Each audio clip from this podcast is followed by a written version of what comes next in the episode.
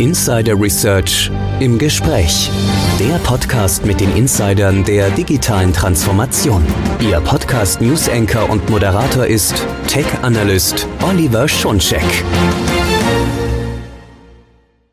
Hallo und herzlich willkommen zu unserer neuen Ausgabe von Insider Research im Gespräch, der Podcast mit den Insidern der digitalen Transformation. Mein Name ist Oliver Schoncheck, ich bin News Analyst bei Insider Research. In diesem Podcast geht es darum, wie Hybrid Work zum Treiber für Innovation werden kann und wie die IT-Infrastruktur, die Produktivität, die Zufriedenheit der Beschäftigten und die Mitarbeiterbindung nachhaltig beeinflussen kann. Hierzu gibt es unter anderem aus zwei Studien spannende neue Erkenntnisse. Und darüber spreche ich nun mit Christina Tötsch. Sie ist Field Marketing Manager Client Solutions Medium Business Germany bei Dell Technologies. Hallo Christina. Hallo Oliver, freut mich dabei zu sein.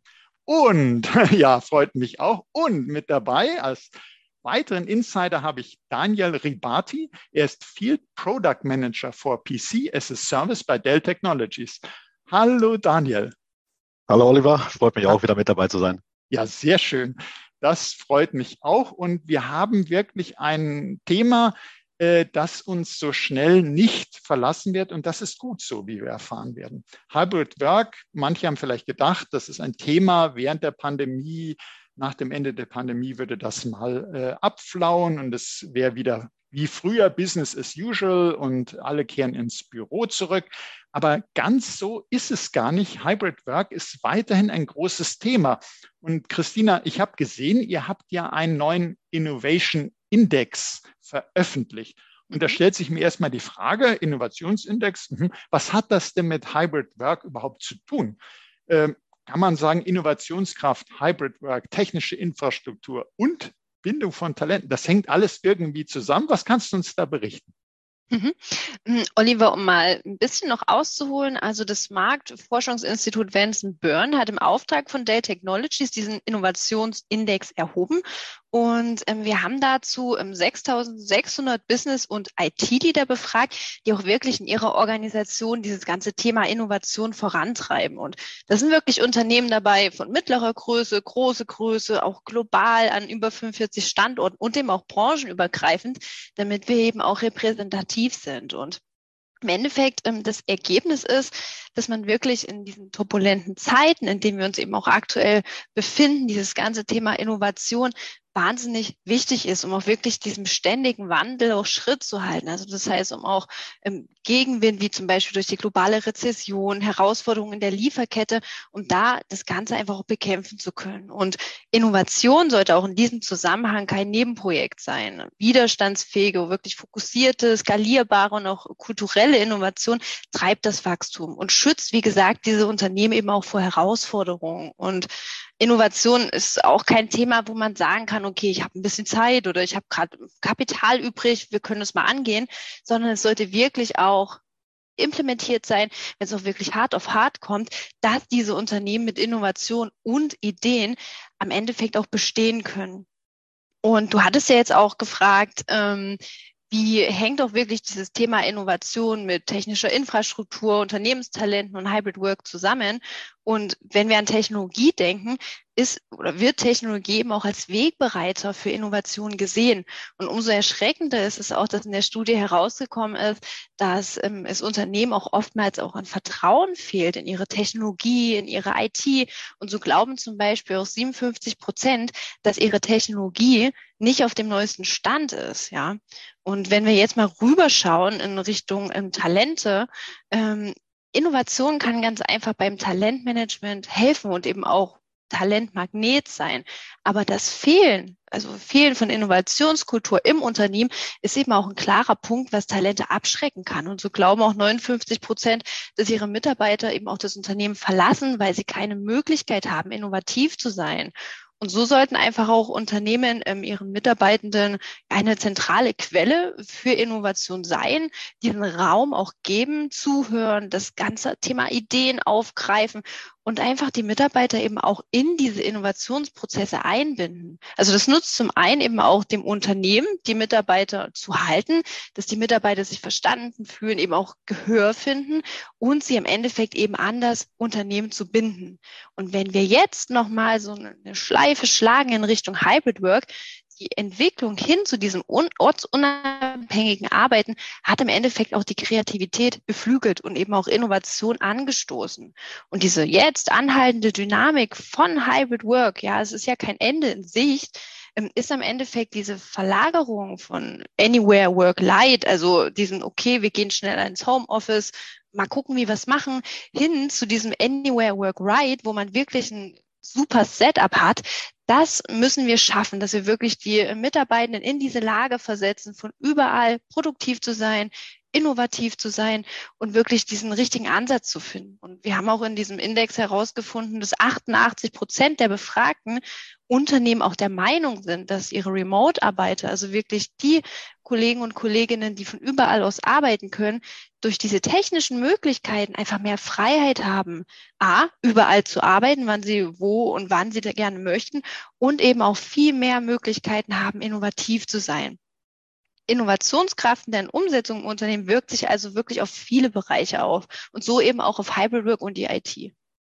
Da hast du uns, glaube ich, jetzt eine sehr, sehr schöne Einführung in das ganze Thema, in diesen Themenkomplex gegeben. Und wir haben jetzt gesehen, wie wichtig Innovationen sind, gerade in der jetzigen Zeit. Man muss innovativ sein. Wir haben aber auch gesehen, äh, dass die Unternehmen sagen, na ja, gut, so ganz klappt das bei uns nicht. Wir sind zum mhm. Beispiel mit unserer technischen Infrastruktur gar nicht so glücklich, wissen aber letztlich, wie wir ja von dir gehört haben, technische Infrastruktur ist ja die Grundlage um, ist ein Wegbereiter für Innovation und umgekehrt natürlich wichtig für Innovation sind auch die richtigen Talente, die richtigen Mitarbeiterinnen und Mitarbeiter, die aber äh, natürlich wollen nicht nur äh, Innovation beitragen, sondern die wollen auch gerne in einem innovativen Unternehmen arbeiten. Und da kommt es dann eben, das hattest du uns ja auch äh, schon schön dargestellt, kommt es eben darauf an, wie kann ich arbeiten? Bin ich jetzt irgendwie eingeengt und das kann äh, räumlich zeitlich sein. Ich muss äh, immer um äh, 8 Uhr ins Büro und sitze dann an diesem Schreibtisch oder kann ich das auch wirklich bei Bedarf anders halten? Kann ich flexibel arbeiten? Kann ich äh, kreativ, innovativ sein, mich entfalten? Und da sieht man, wie, wie sozusagen wie Hybrid Work, Innovation, IT-Infrastruktur, Mitarbeiterbindung, dass das alles eng zusammenhängt. Und deshalb ist da nochmal die Frage an dich, Christina, weil das ist ja wirklich ganz entscheidend, wenn ein Unternehmen das jetzt hört und sagt, ja, äh, Innovationsfähigkeit, ich sehe, das ist ganz wichtig und was es dafür braucht. Woran hängt es denn? Was sind denn nochmal, wenn man mhm. äh, das nochmal betrachtet, was sind denn da die Hemmnisse? Ja, da habe ich auch einen ganz interessanten Fakt mitgebracht, denn ich habe ja eingeleitet, dass wir wirklich 6600 Business- und IT-Leader zu Innovation gefragt haben. Und das klingt ja dann wahrscheinlich für den einen oder anderen, oh Gott, wow, das sind wahrscheinlich ähm, total innovative ähm, Unternehmen, wo man vielleicht gar nicht hinkommt. Aber das Krasse ist, dass wirklich auch ähm, 95 Prozent dieser befragten Unternehmen gesagt haben, dass sie auch Hindernisse haben in ihrer Innovationsfähigkeit. Ja, also auch da gibt es eben Stolpersteine. Und das können zum einen sein, ähm, zu hohe Arbeitsbelastung. Ja, man braucht ja auch erstmal Zeit, um innovativ zu sein.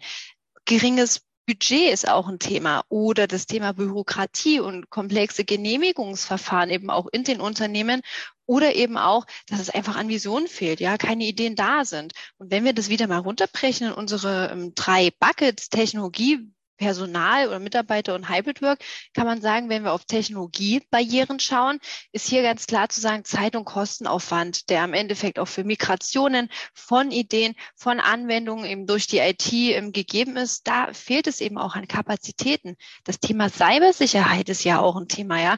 Keine Innovation mit Daten und unsicheren Edge-Geräten ist da zum Beispiel ein Gedanke. Oder wenn wir wieder schauen in Richtung äh, mitarbeitende Barrieren, dass vielleicht die Mitarbeiter auch kein Vertrauen haben, wirklich auch Ideen an ihre Führungskräfte weiterzugeben oder auch Angst vor Misserfolgen. Oh, äh, mein Manager findet jetzt vielleicht die Idee blöd oder ach nee, ist mir zu unangenehm. Also ganz menschliche Themen, ja. Und ähm, wenn wir schauen Richtung Hybrid Work Herausforderung, ist das natürlich, dass nicht die modernste und auch ideale Technologie zur Verfügung gestellt wird für die Mitarbeiter, dass man halt auch in diesem Zusammenarbeitsprozess gestört ist.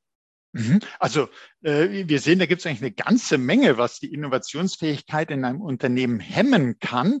Aber jetzt vielleicht mal positiv gefragt oder mhm. dass man dann sagt, na gut, äh, das sind die Hemmnisse. Wo sollte ich denn, wie ist denn das Zielbild? Was macht denn eine, nenne ich mal, Innovationskultur mhm. aus? Wie, wie sieht ein Unternehmen aus, das innovativ ist und das auch ermöglicht, dass die Mitarbeitenden innovativ sein können und vielleicht auch gerne äh, mit Blick auf, äh, wie hilft hier die Technologie in Hybrid Work, damit wir wieder dieses Zusammenspiel sehen.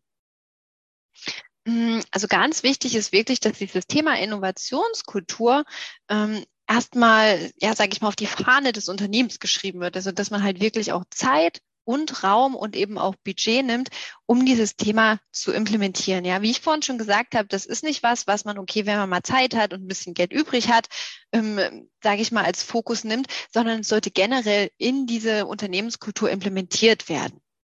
Und wenn wir wieder schauen auf unseren Innovation Index, kann man sehen, dass wirklich die Role Models die Innovation in ihr Unternehmen implementiert haben, drei ähm, verschiedene Punkte ja, adressiert haben. Also zum einen ähm, natürlich die Mitarbeitenden, der Prozess an sich und eben auch die Technologie, um das Ganze wirklich strategisch und ganzheitlich zu implementieren.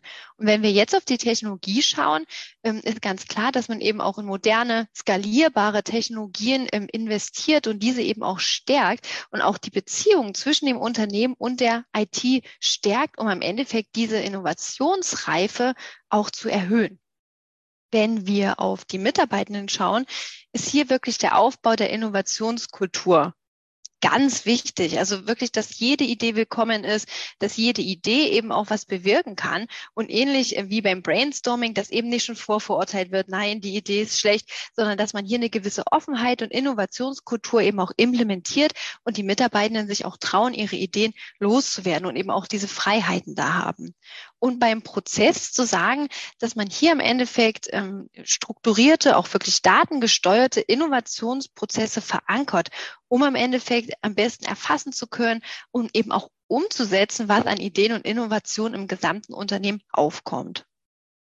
Das, das heißt also wirklich, Innovationskultur hat so äh, die, diese Säulen, dass es geht natürlich um uns Menschen, also um die Mitarbeiter, aber auch die Beziehungen zu den Führungskräften. Es geht um Prozesse, also man muss auch zum Beispiel mal wirklich seine Meinung äh, sagen können, ohne gleich zu befürchten, das hat schlimme genau. Konsequenzen. Äh, aber es geht eben auch um die Technologie, die das Ganze sozusagen als, als Grundlage erst möglich macht. Zum Beispiel den Austausch von Informationen. Wir erinnern uns in der, äh, in der Zeit, wo das eben noch nicht so digitalisiert war, wo es dann so einen Zettelkasten gab, wo man Ideen mhm. einwerfen konnte. Und mhm. dann kam es natürlich darauf an, dass der auch regelmäßig gelehrt wird und so. Und dann hat man im Qualitätsmanagement geguckt, gibt es denn hier äh, sowas, wie ist denn der Prozess gemacht?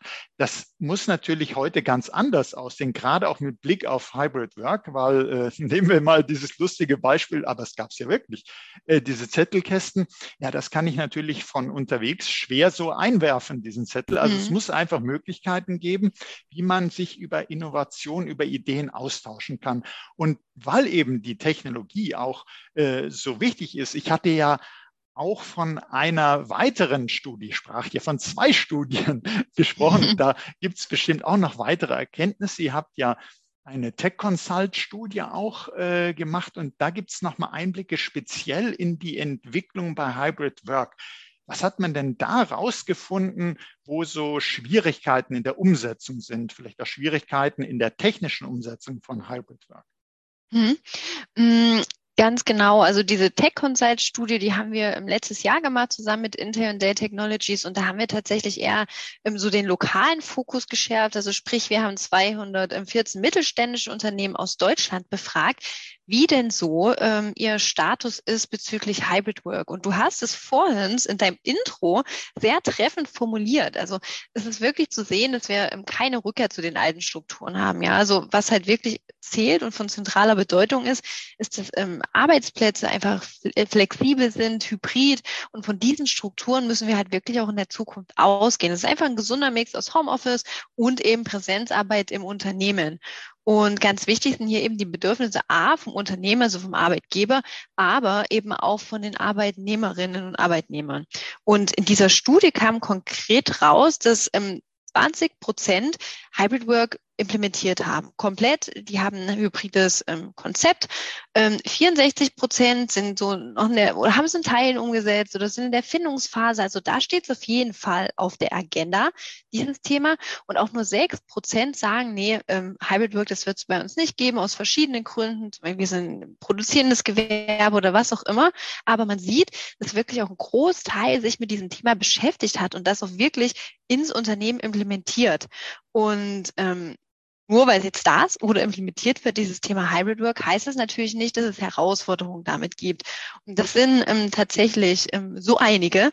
Und beispielsweise ähm, haben wir das Thema fehlende IT-Fachkräfte. Ja, um hier wirklich auch ein gutes Konzept umzusetzen, brauchen wir natürlich auch ähm, IT-Fachkräfte, die das Ganze begleiten. Das Thema fehlendes Budget ist auch noch ein Thema. Oder eben auch Datensicherheit und Security wenn man remote arbeitet. Das ist natürlich ganz klar, dass die Daten vom Unternehmen sicher sein sollen, egal von wo man arbeitet, ob im Homeoffice oder wirklich unterwegs. Und Themen sind aber beispielsweise auch ähm, die Arbeitsplatzausstattung, ja, dass man halt wirklich schaut, dass man nicht so richtig sicher ist, okay, was, was braucht denn der Mitarbeiter nun zu Hause und wie kann ich das denn wirklich mit ähm, IT, mit IT-Hardware gut ausstatten, dass überall aus gearbeitet wird. Also am Endeffekt ist der Fokus, auf was man achten sollte, dass wirklich auch die Arbeitsplatzausstattung mit den richtigen Devices super wichtig ist. Man kennt ja auch selber so ähm, den Gedanken oder wenn man sich auch mal privat unterhält.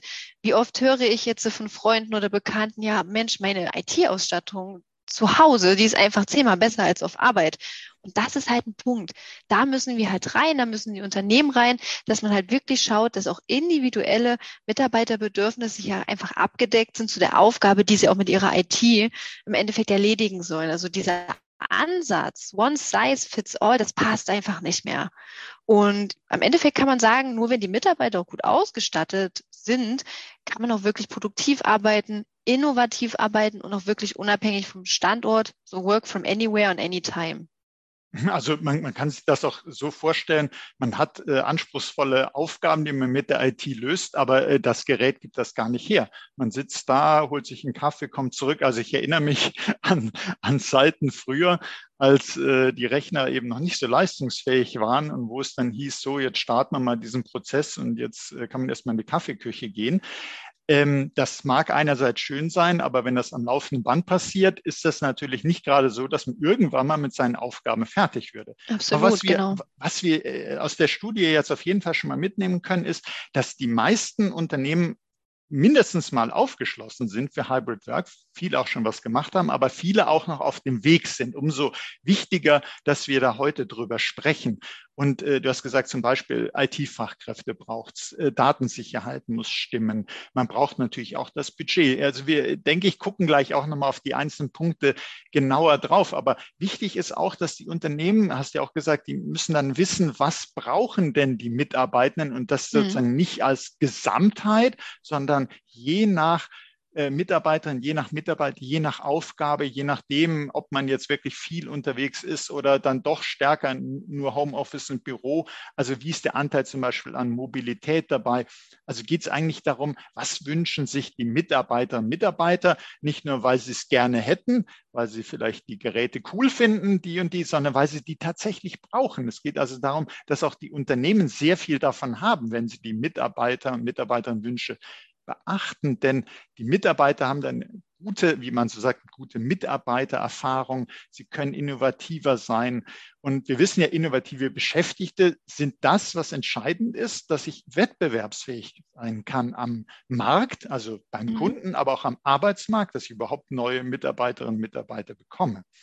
Jetzt vielleicht, vielleicht kannst du uns da nochmal Beispiele geben oder was würden denn die Mitarbeitenden gerne haben? Wie, du hast natürlich gesagt, stimmt, äh, es kommt wirklich auf den Einzelfall an.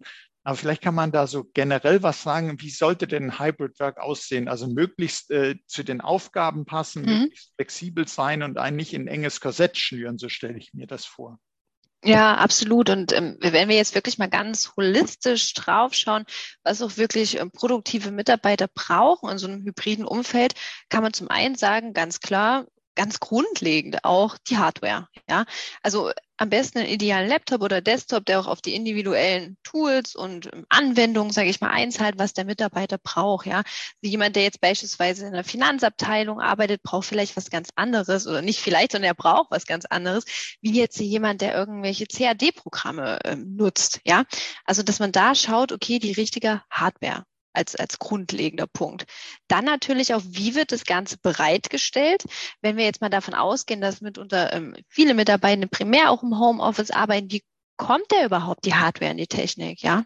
Dann eben auch, dass die Erfahrung der Mitarbeitenden ähm, damit inkludiert wird, dass man halt wirklich auch nahtlos arbeiten kann. Und du hast vorhin schon ein gutes Beispiel gesagt, wenn der Rechner 100 ähm, Jahre braucht, um mal überspitzt zu sprechen, ähm, um etwas herunterzuladen, ist das natürlich nicht optimal. Also auch hier mit zu involvieren, was benötigt der Mitarbeitende auch an Tools und Prozessen daneben, wenn eben auch mal was passiert im Homeoffice ähm, oder wo auch immer der Mitarbeiter sich gerade aufhält, dass man eben auch mit ähm, Support glänzen kann und dem entsprechenden äh, Mitarbeiter dann auch aus der Patsche hilft, wenn eben mal was kaputt ist. Und wir haben auch beobachtet, dass wirklich dieses Thema Nachhaltigkeit auch ein wichtiger Punkt ist. Ich meine, wir sehen das ja aktuell überall, politische Diskussionen oder auch im Unternehmenskontext, überall wird dieses Thema eben auch getrieben. Aber auch der einzelne Mitarbeitende, dem ist es wichtig, dass es eben auch in seiner Technologie mit enthalten ist und auch hier eben so diese äh, Circular Economy, wie man so schön sagt, auch beherzigt wird. Und wenn wir jetzt noch ein Stück holistischer sind und wenn du mich jetzt danach fragst, okay, was müssen wirklich Unternehmen ähm, beherzigen, wenn sie ähm, hybride Arbeitsumgebung aufbauen wollen, ist es wirklich personalisierte User Experience, also die richtige ähm, Hardware. Dann das Thema Kollaboration, dass sie halt wirklich auch von überall ähm, zusammenarbeiten können mit ihren Kollegen und auch kommunizieren können. Also dieser ganze mobile Ansatz eben auch gut umgesetzt werden kann. Dann ähm, die Frage, okay, wie kann ich wirklich Technologie konsumieren? Will ich wirklich kaufen oder kann ich halt wirklich einen anderen Ansatz wählen, wie beispielsweise eine PCS-Service-Lösung? Und zu guter Letzt natürlich auch das Thema Sicherheit. Und das ist auch super wichtig. Ich hatte es vorhin schon gesagt, wenn ich eben nicht im Unternehmensbüro arbeite, müssen, egal wo ich arbeite, meine Daten sicher sein.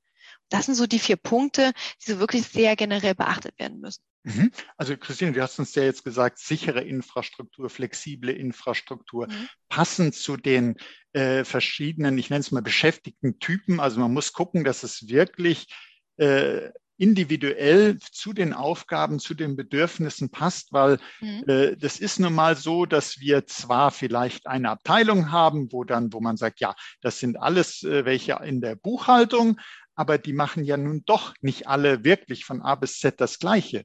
Und äh, gerade wenn man jetzt über, äh, abteilungsübergreifend oder in Projekten denkt, da ist das ja sehr, sehr dynamisch, was, was man vielleicht äh, an dem einen Tag braucht und am anderen muss also wirklich flexibel sein. Du hast auch einen wichtigen Punkt ja schon gebracht, oder gesagt hast, ja, man muss natürlich diese IT auch bereitstellen können. Mhm. Äh, und da hattest du einen Punkt äh, erwähnt mit PC as a Service.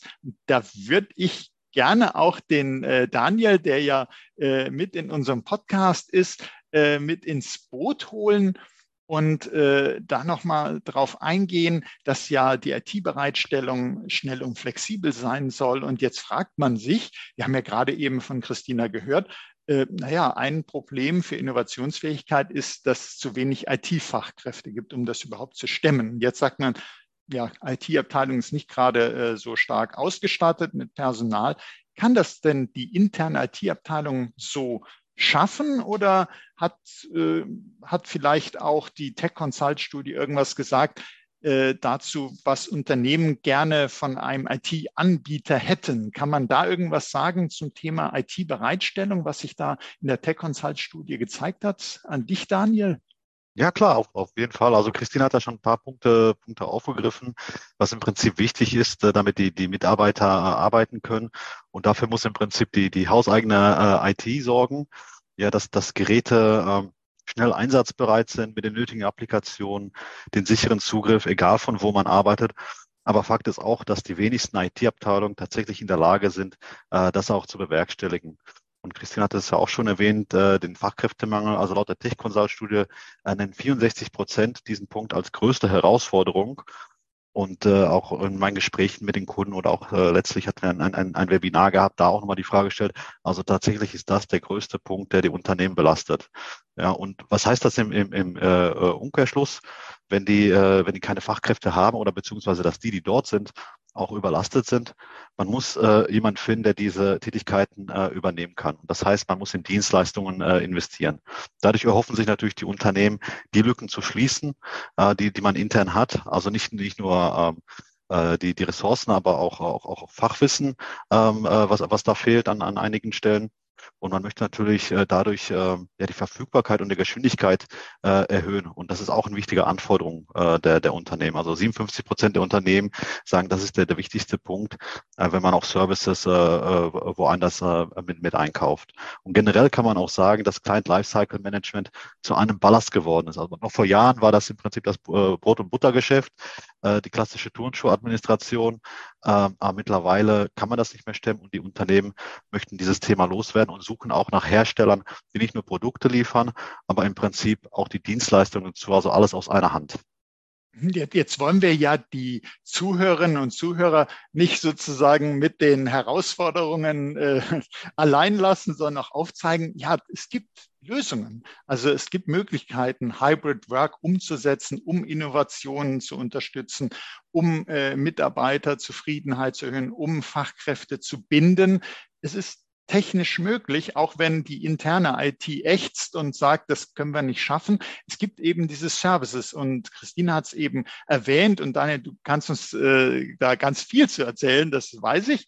Äh, PC as a Service, was bietet das denn konkret? Wie hilft das der internen IT und damit auch Hybrid Work letztlich?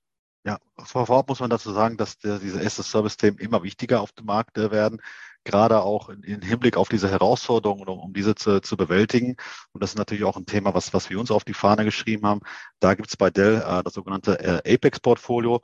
Das umfasst alle unsere as-a-Service-Lösungen. Äh, Man kennt das vielleicht aus, aus dem äh, Storage-Bereich.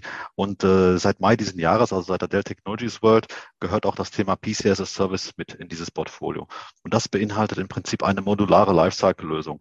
Das heißt, die Kunden können wirklich frei wählen aus der Technologie, ähm, was welches Notebooks benötigen, welches Desktop, aber auch natürlich äh, die, die ganze Peripherie, alles drumherum.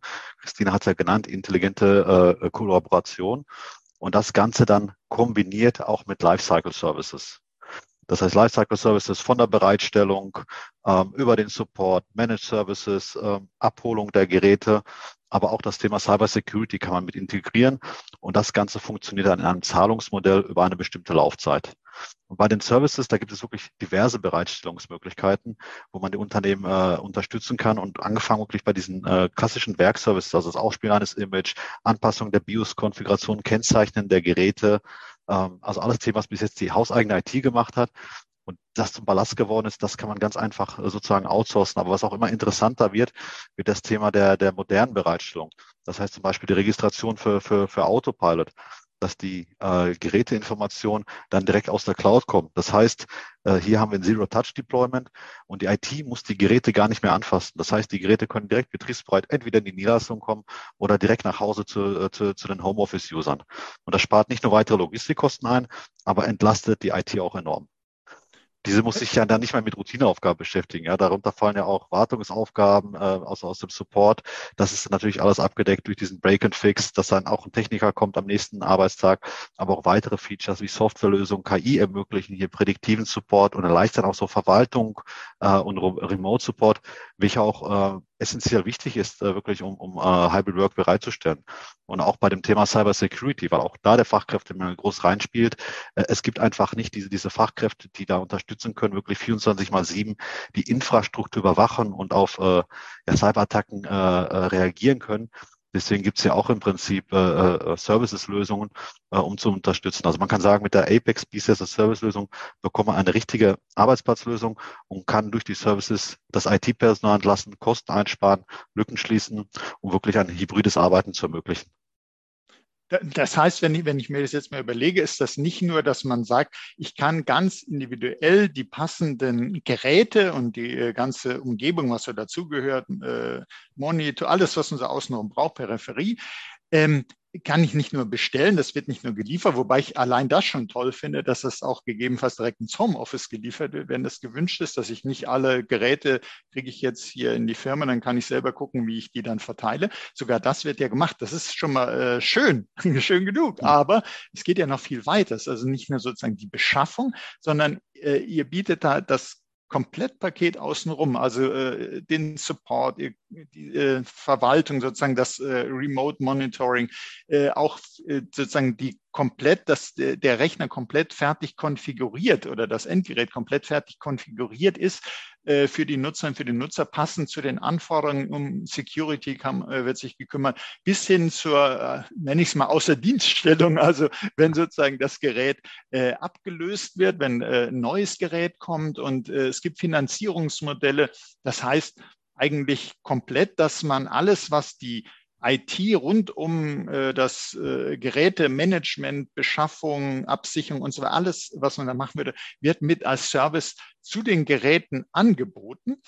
Und äh, jetzt muss ich einen Punkt da auch nochmal äh, hinterfragen, weil das ist ja toll, wenn man so ein Service-Paket äh, hat. Aber wir haben ja vorhin von Christina gehört, äh, ein Problem ist ja auch äh, bei den Unternehmen immer wieder neben Fachkräftemangel äh, das Budget ist jetzt, äh, man ist bereit, da durchaus was zu investieren, ist gut und richtig, wenn man verstanden hat, wie wichtig das ist, die IT-Infrastruktur, aber es ist natürlich begrenzt. Äh, wie, wie kann denn hier PC as a Service äh, da helfen, Daniel? Kann, kannst du uns da sagen, so in, in Richtung Kostenseite, Finanzierung, was ist da möglich?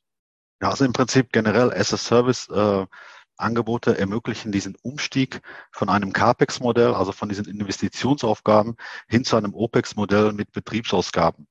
Das heißt auch, auch wir hatten ja gesehen, äh, Budget ist tatsächlich eine große Herausforderung. Also in der Tech Consult haben mehr als die Hälfte angegeben, äh, da, dass das ein Thema ist. Und wir haben ja auch auf der einen Seite steigende Kosten mit dieser mobilen Belegschaft und dann auf der anderen Seite diesen Budgetdruck, ja, der, der auch wirtschaftlich bedingt ist durch Energiepreise, Inflation, geopolitische Lage. Ja, man muss investieren, aber gleichzeitig äh, Kapital sichern. Und da ist im Prinzip äh, PC as a Service oder generell as a Service äh, die Möglichkeit, ähm, ja, äh, die Technologie jetzt zu beschaffen, die Services jetzt zu beschaffen, ohne wirklich an das, an das Kapital zu gehen. Also as a Services äh, Angebote erlauben genau das, also diesen Umstieg von CAPEX auf OPEX. Im PC as a Service zahlt der Kunde also keinen vollen Kaufpreis, besitzt die Geräte äh, nicht, aber die Kosten werden über die vereinbarte Laufzeit verteilt. Also möglich sind Laufzeiten von, von eins bis fünf Jahre und äh, man kann auch Kosten einsparen im, äh, im Vergleich zu einem Barkauf, da die Geräte am Ende der Laufzeit auch noch einen gewissen Restwert besitzen können. Also hat man hier auch noch einen äh, wirtschaftlichen Vorteil. Und so hat man die Möglichkeit, die notwendige Technologie und Lifecycle Services sofort nutzen zu können, ohne das Kapital massiv zu belasten. Und jetzt hast du gerade schon von Restwert gesprochen, wenn sozusagen am Ende des, äh, der Nutzungsdauer eines Gerätes äh, muss das ja nicht irgendwie äh, zwingend verschrottet werden. Ihr kümmert euch ja auch darum, denn, äh, und das ist auch den Unternehmen, haben wir gehört, sehr wichtig, aber auch den Beschäftigten. Die wollen also wirklich in einem Unternehmen arbeiten, das mit Nachhaltigkeit ernst nimmt. Und da hilft doch auch eben, wie du es so beschrieben hast, äh, PC as a Service, dass man äh, wirklich Nachhaltigkeit hat in der Gerätenutzung. Ja, definitiv. Also Nachhaltigkeit spielt auch im PC as a Service äh, eine, eine zentrale Rolle. Ich hatte ja vorhin gesagt, äh, zum Beispiel durch diese Zero-Touch-Deployment, dass da Logistikkosten erspart werden, aber natürlich auch Emissionen äh, werden hier eingespart, wenn die Geräte äh, nicht nochmal von A nach B nach C geschickt werden. Also auch, auch die, die, dieses Konstrukt bietet im Prinzip eine nachhaltige Beschaffungsweise. Aber viel wichtiger ist, ist hier auch die, die Rücknahme der Geräte. Weil wenn wir die Geräte zurücknehmen, äh, können wir sicherstellen, was mit diesen Geräten passiert. Und äh, du hattest gesagt, verschrottet. Das ist nicht das Thema bei uns. Bei uns bekommen die Geräte sozusagen ein zweites Leben. Das heißt, rund 95 Prozent der Geräte finden ein zweites Leben. Der Rest äh, wird nachhaltig entsorgt und geht sozusagen wieder äh, in, die, in die Produktion über. Oft steigen die Kunden gerade erst von einem Kauf, zum Beispiel zu einem Zahlungsmodell und haben daher auch Altgeräte im Besitz, ähm, auch, auch hier kann man helfen. Wir können nämlich auch äh, herstellerunabhängig ähm, über die sogenannten Asset Recovery Services Geräte recyceln. Also nicht nur in diesem PCS Service Programm, aber auch sozusagen für, für Bestandsgeräte bei den Kunden und helfen auch diese sozusagen nachhaltig in die Kreislaufwirtschaft zurückzuführen. Also es ist ein wichtiges Thema ähm, und das werden wir auch, auch weiter nachverfolgen, ähm, dass wir hier auch den Unternehmen helfen, wirklich auch nachhaltig zu agieren absolut wichtig und das finde ich auch einen ganz äh, tollen Hinweis, eine tolle Möglichkeit, weil wenn man jetzt das Unternehmen sagt, mh, ich habe verstanden, Hybrid Work, ich möchte das auch unterstützen, aber ich sitze hier auf meinen Altgeräten und äh, ich will ja auch dann neue und gerne über PC as a Service, aber was mache ich denn mit denen, die ich habe? Und dass ihr auch darum euch kümmert, äh, das zeigt, äh, wie sehr eben das Thema Nachhaltigkeit bei Dell Technologies verwurzelt ist. Und Christina, an dich die Frage, vielleicht kannst du uns das nochmal so ein bisschen aufzeigen, was Dell Technologies so macht äh, mhm. mit Blick auf Circular Economy, Kreislaufwirtschaft. Ja, sehr gerne. Denn ähm, Nachhaltigkeit ist auch eins unserer drei zentralen Ziele von, von Dell Technologies, was wir uns auch bis 2030 gesetzt haben. Und das oder im Endeffekt basiert es eben alles darauf, dass wir wirklich ein wachsendes Problem haben. Ich meine, man sieht es ja auch immer ähm, in den Nachrichten und es gibt dazu auch eine gute Studie von der Global E-Waste Monitor, dass jedes Jahr 53 Millionen Tonnen Elektroschrott produziert werden. Also wenn man das mal runterrechnet, sind das wirklich über sieben Kilo für jeden einzelnen Menschen auf dieser Erde und das jedes Jahr. Und das Erschreckende daran ist, dass von diesem ganzen Elektroschrott im Endeffekt nur 17 Prozent oder ein bisschen über 17 Prozent recycelt werden. Ja. Und die Lösung von diesem ganzen Problem liegt mitunter darin, dass man halt auch wirklich diesen ganzheitlichen Kreislaufansatz fährt. Und das ist einfach der Ausgangspunkt auch für unsere Nachhaltigkeitsziele. Und das bedeutet im Endeffekt konkret, dass wir bis 2030 für jedes Produkt, was auch ein Kunde kauft bei uns, ein gleichwertiges Produkt wiederverwenden oder auch recyceln wollen. Dass 100 Prozent unserer Verpackung auch aus recycelten oder eben erneuerbarem Material hergestellt wird dass auch mehr als die Hälfte unserer Produktinhalte aus recycelten oder eben erneuerbaren Material bestehen wird. Und ähm, ich nenne da auch gerne ein Beispiel, was wir gerade schon machen, ähm, unsere Dell Multipack-Lösung. Das haben wir seit ähm, 2021, no November 2021 eingeführt dass äh, wir unsere Produkte in Mengen von fünf bis acht Stück pro Karton liefern. Ja, also das heißt, wir haben dann, ähm, wenn der Kunde das möchte, keine Einzelverpackung mehr für jedes Gerät, sondern packen fünf bis acht Stück unserer Produkte eben in größere Kartons hat natürlich mehrere Vorteile. Zum einen vereinfachtes Auspacken, der Versand mehrerer Produkte in einem einzigen Paket reduziert natürlich Zeitaufwand. Das Öffnen geht ein bisschen schneller, das Entpacken und vor allem auch das Beseitigen von diesem Verpackungsmaterial. Man hat auch weniger Organisationsaufwand. Bei diesem Multipack-Versand wird eben die Anzahl der Produkte auf einer Palette einfach erhöht, wodurch die Anzahl der für die Bereitstellung benötigten Paletten natürlich auch verringert wird. Ja, also man hat im Prinzip weniger Materialaufwand. Und die Verwendung von weniger Kartons wirkt sich natürlich wieder positiv auf die Materialnutzung aus, ja. Und im Endeffekt kann man auch sehr gut zu unseren Zielen in unseren ESG-Report zu Rate ziehen. Also das ist unser Environmental Social Governance Report, den haben wir auch gerade veröffentlicht. Und ähm, im Endeffekt legen wir darin jedes Jahr Rechenschaft nieder über das Erreichte, was wir eben in unseren Zielen im 2030 dargelegt haben. Ist auch online bei Dell.de abzurufen. Und um das aber nochmal ähm, zusammenzufassen, letztendlich haben wirklich die meisten unserer Kunden dieses Thema Nachhaltigkeit auch auf ihrer Agenda. Ja, also es ist nicht, dass wir jetzt unsere Kunden komplett neu bekehren damit, sondern es ist schon in deren Kopf.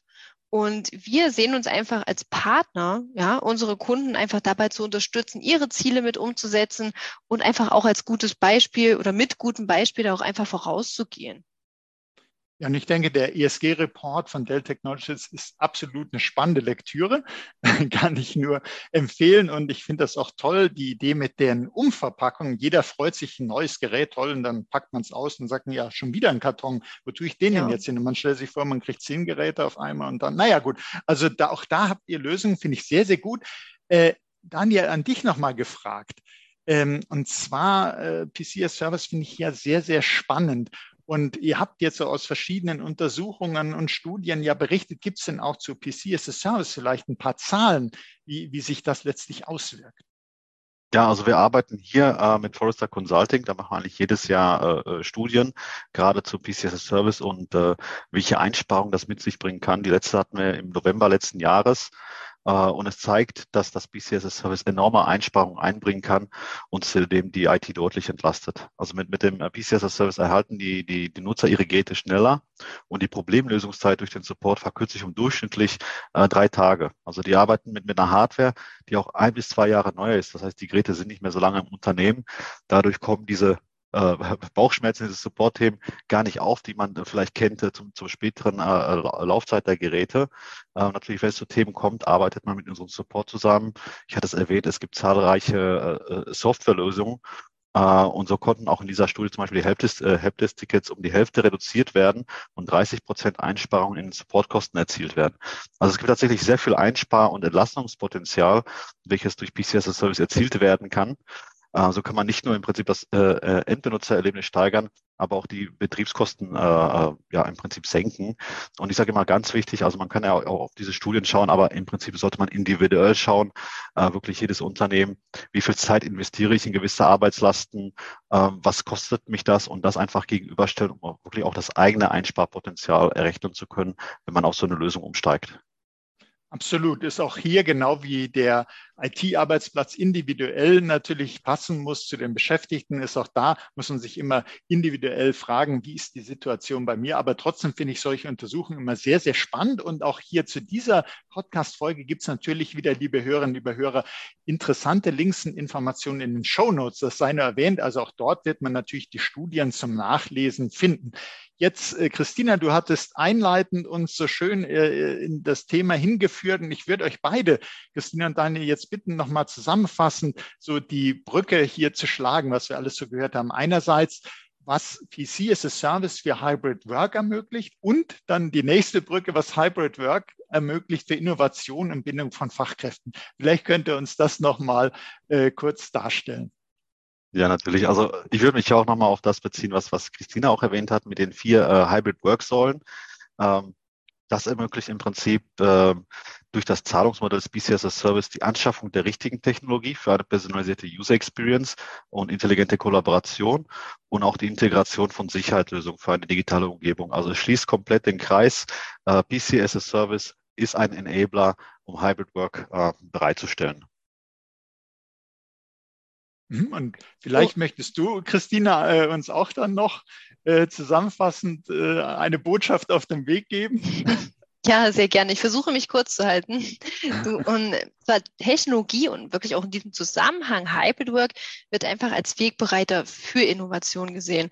Und die Entwicklung hin zu diesem ortsunabhängigen Arbeiten hat wirklich auch die Kreativität beflügelt und einfach Innovation angestoßen. Und genau jetzt sind wir wirklich an dem Punkt, wo diese anhaltende Dynamik erforderlich ist, wirklich von diesen äh, Anywhere Work Light, diese Startphase hin zu Anywhere Work Right wirklich näher zu bringen. Also das heißt, die Menschen müssen in die Lage versetzt werden, überall produktiv zu sein, auch ihre Innovation ausleben zu können und damit eben zu arbeiten. Und damit steigt die Innovationskraft und das fördert wiederum die bereits erörtert die Attraktivität für Fachkräfte und hilft im Endeffekt auch in diesen turbulenten Zeiten, die ja wirklich geprägt sind durch dieses Thema globale Rezession, Herausforderungen der Lieferkette, einfach ja zu durchstehen und wirklich auch mit diesem ständigen Wandel mitzugehen und noch Schritt zu halten. Und im Endeffekt widerstandsfähige, fokussierte, skalierbare und kulturelle Innovation treibt einfach das Wachstum an und schützt Unternehmen eben vor diesen Herausforderungen. Ich glaube, das kann man sich schön sozusagen auf seine To-Do-List, auf seine, seine Unternehmensagenda schreiben, äh, warum man das angehen sollte. Und äh, es ist wieder mal eine Freude für mich gewesen, mit euch beiden zu sprechen. Und herzlichen Dank für die Insights dazu, wie eben Hybrid Work, Innovation, IT-Infrastruktur, äh, Bindung von Fachkräften, wie das alles zusammenhängt und äh, aber auch, wie man das eben schaffen kann, dieses Bündel an, äh, an Faktoren, die über den Unternehmenserfolg äh, entscheiden, wie man das alles äh, in Einklang bringen kann. Und das habt ihr wirklich spannend dargestellt. Herzlichen Dank, Christina und Daniel, dass ihr auch in dieser Folge dabei wart. Vielen Dank, Oliver. Das kann ich nur zurückgeben. Es hat sehr viel Spaß gemacht. Ja, vielen Dank, wieder hier zu sein und äh, hoffe auch beim nächsten Mal dann wieder, Oliver. Ja, sehr, sehr gerne. Und auch Ihnen, liebe Hörerinnen, liebe Hörer, möchten wir herzlich danken für Ihr Interesse. Seien Sie auch das nächste Mal dabei, wenn es heißt Insider Research im Gespräch, der Podcast mit den Insidern der digitalen Transformation. Insider wie eben Christina und Daniel, die uns das wirklich sehr, sehr gut erklärt haben. Wenn es Ihnen so gut gefallen hat wie mir, teilen Sie doch diese Folge in den sozialen Netzwerken, abonnieren Sie unseren Podcast. Sie finden uns auf allen führenden Podcast-Plattformen. Das war Oliver Schoncheck von Insider Research im Gespräch mit Christina Pütsch und Daniel Ribati von Dell Technologies. Herzlichen Dank nochmals.